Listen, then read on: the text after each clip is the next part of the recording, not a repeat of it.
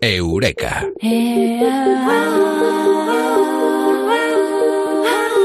Es uno de los males de nuestro tiempo, el síndrome del pensamiento acelerado. Y sobre este tema hablamos en Eureka con Mado Martínez. Eh, Mado, muy buenas, ¿qué tal? Buenas noches, aquí intentando pensar despacito. Eh, qué difícil es eh, pensar en despacio y pensar cuando nos decían ese... Los refranes a veces eh, tienen mucho saber. Eso de vísteme despacio que tengo prisa Que funciona tengo prisa. mucho, ¿eh? ¿Verdad? Y eso de las cosas de palacio van despacio. Va a ser que Exacto, tenemos sí, que tomárnoslo sí. con calma, ¿verdad? Sí, sí, sí, sí. ¿Cuántos refranes hay de esos? Eh, es saber popular, por algo existen, ¿eh?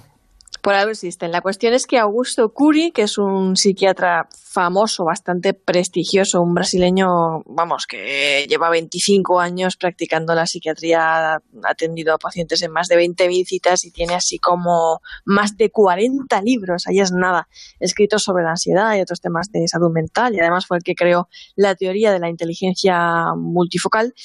Dice, asegura haber descubierto el síndrome del pensamiento acelerado, una condición que según él afecta a tanta gente que podría considerarse el mal de este siglo. Y hoy he venido aquí a hablar de este tema porque hace muy poquito que la BBC ha hecho un reportaje con él, le ha entrevistado y ha hecho unas declaraciones muy interesantes al respecto y creo que a todos nos van a hacer reflexionar, o por lo menos a mí me ha hecho reflexionar sobre el tema. Pues eh, vamos con ello. ¿Qué es eh, lo que decían y qué es lo que aparecía en este reportaje? Bien, cuando le preguntaban qué era el síndrome del pensamiento acelerado, él decía que es un tipo de ansiedad que se caracteriza por el exceso de información, de actividad, de preocupaciones y presiones sociales que pueden acelerar la mente a una velocidad aterradora. Esa es su palabra. Dice que en la era digital esto está pasando hoy en día con una intensidad jamás vista, de una forma inédita hasta ahora. En otras palabras, que hemos cambiado de forma irresponsable y muy seria el proceso de construir pensamientos. Entonces, claro, uno se pregunta, ¿qué quiere decir con eso de acelerar la mente a una velocidad aterradora?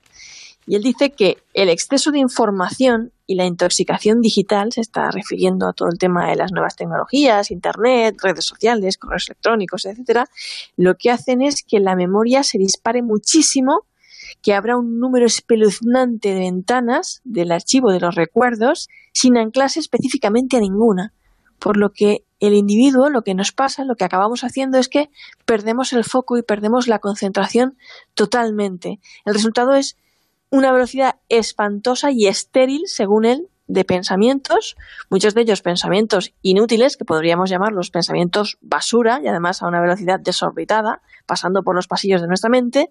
Y una de las consecuencias de esto es que, por ejemplo, eh, podemos leer la página de un periódico, de un libro, lo que sea, eh, sin recordar nada, absolutamente nada.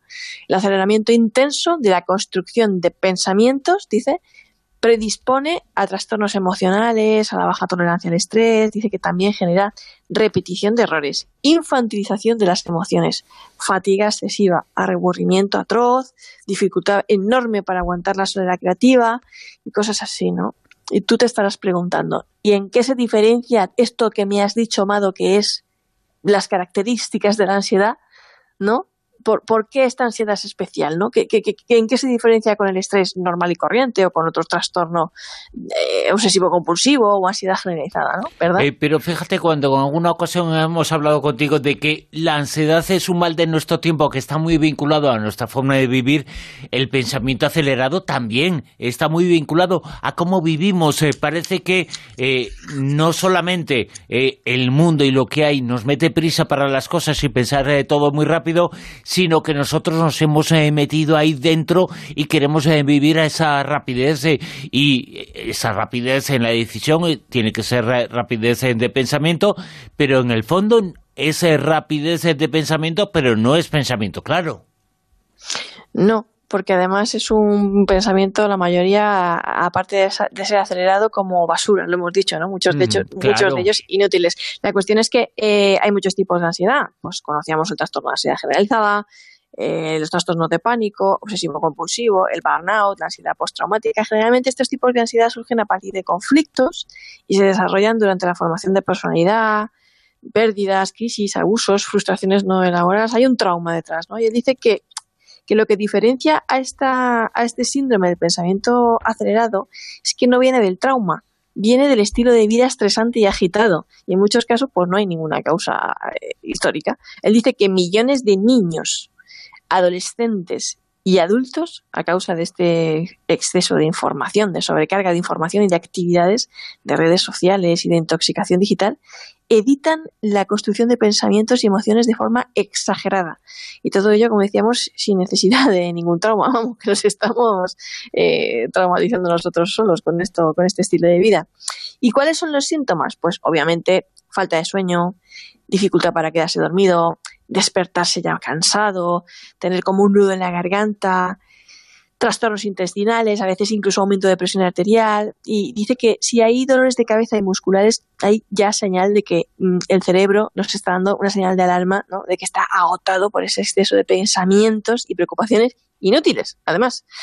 Y los síntomas psíquicos incluyen sufrir anticipadamente por algo, preocuparse, estar irritable, eh, tener dificultad para manejar la frustración, para vivir con personas más lentas, entre comillas, que en realidad no es que sean más lentas, sino normales, ¿no? Lo que pasa es que a lo mejor, pues para los que estamos en esa nube de pensamiento acelerado, pues el mundo nos pasa a cámara lenta, ¿no?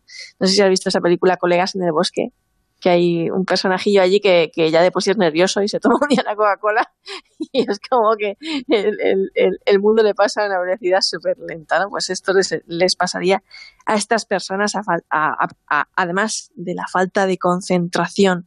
Otro síntoma muy importante, dice este hombre, eh, característico en el déficit de memoria y muy común hoy en día, en niños, adolescentes, padres, dice que hoy no somos capaces ya de recordar nombres de personas, citas, actividades diarias y cosas así, ¿no?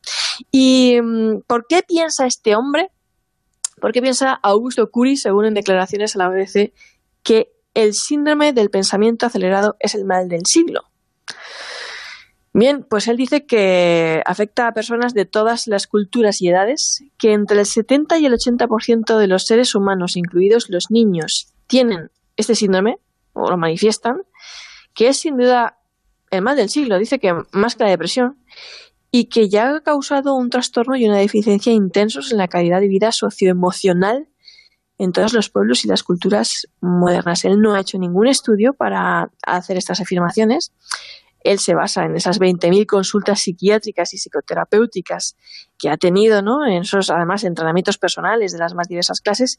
Ha escrito más de 3.000 páginas sobre este proceso de construcción de pensamientos y a pesar de no tener estadísticas, pues él acumula esta experiencia profesional empírica, dice que hace muchos años un profesor de la Universidad Estatal Paulista constató también que más del 50% de universitarios lo padece y que está seguro de que más de dos tercios de las personas tienen este síndrome y que lo que le ha parecido urgente era divulgar esto a la sociedad más que, ¿sabes? Eh, y que por eso lo, lo, ha estado divulgando sin parar en, en libros, porque, bueno, sus libros la verdad es que se publican en más de 70 países y los leen millones de personas, ¿no?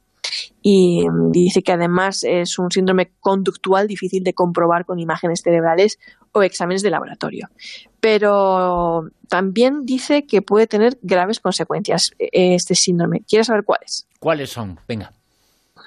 Bueno, pues dice que estas personas, eh, en estas personas con este síndrome, aumentan enormemente porque eh, aumentan enormemente lo que es mm, su, su, digamos que su umbral de frustración se vuelve cada vez más alto y son intolerantes a los contratiempos, están todo el rato irritables, tensos, nerviosos, no desarrollan un pensamiento profundo y esquemático, esto lo ha visto mucho en estudiantes, y eh, tampoco tienen el coraje de pensar o debatir ideas, ¿no? Tampoco pueden internalizar o trabajar sus conflictos de una manera inteligente. Un profesional, por ejemplo, ansioso en este sentido, tendría baja productividad, pensaría mucho, ¿no? Pero sus pensamientos serían tan estériles y sus respuestas cada vez menos inteligentes. Les faltaría profundidad y asertividad.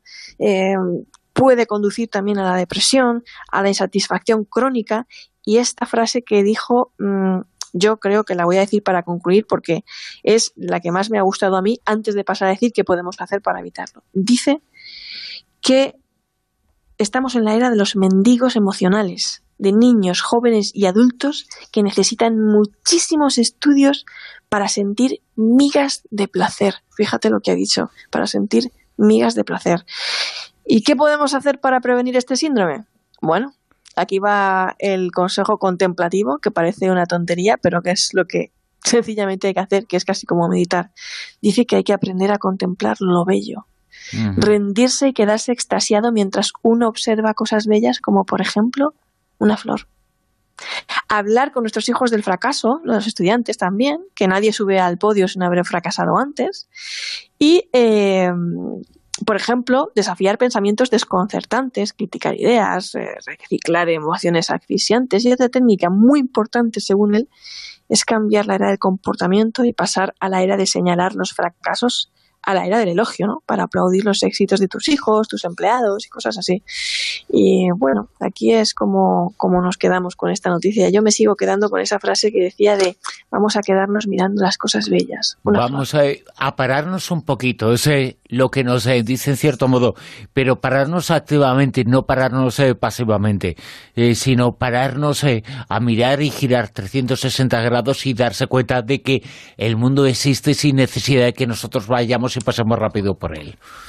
Y apagar la tablet, que hoy he leído una noticia, además otro reportaje en el que dice que los hijos de los grandes directivos de Google, Facebook y todas estas corporaciones de, de las redes sociales e Internet llevan a sus hijos a colegios privados donde no hay tablets. Eh, es que no tienen dinero.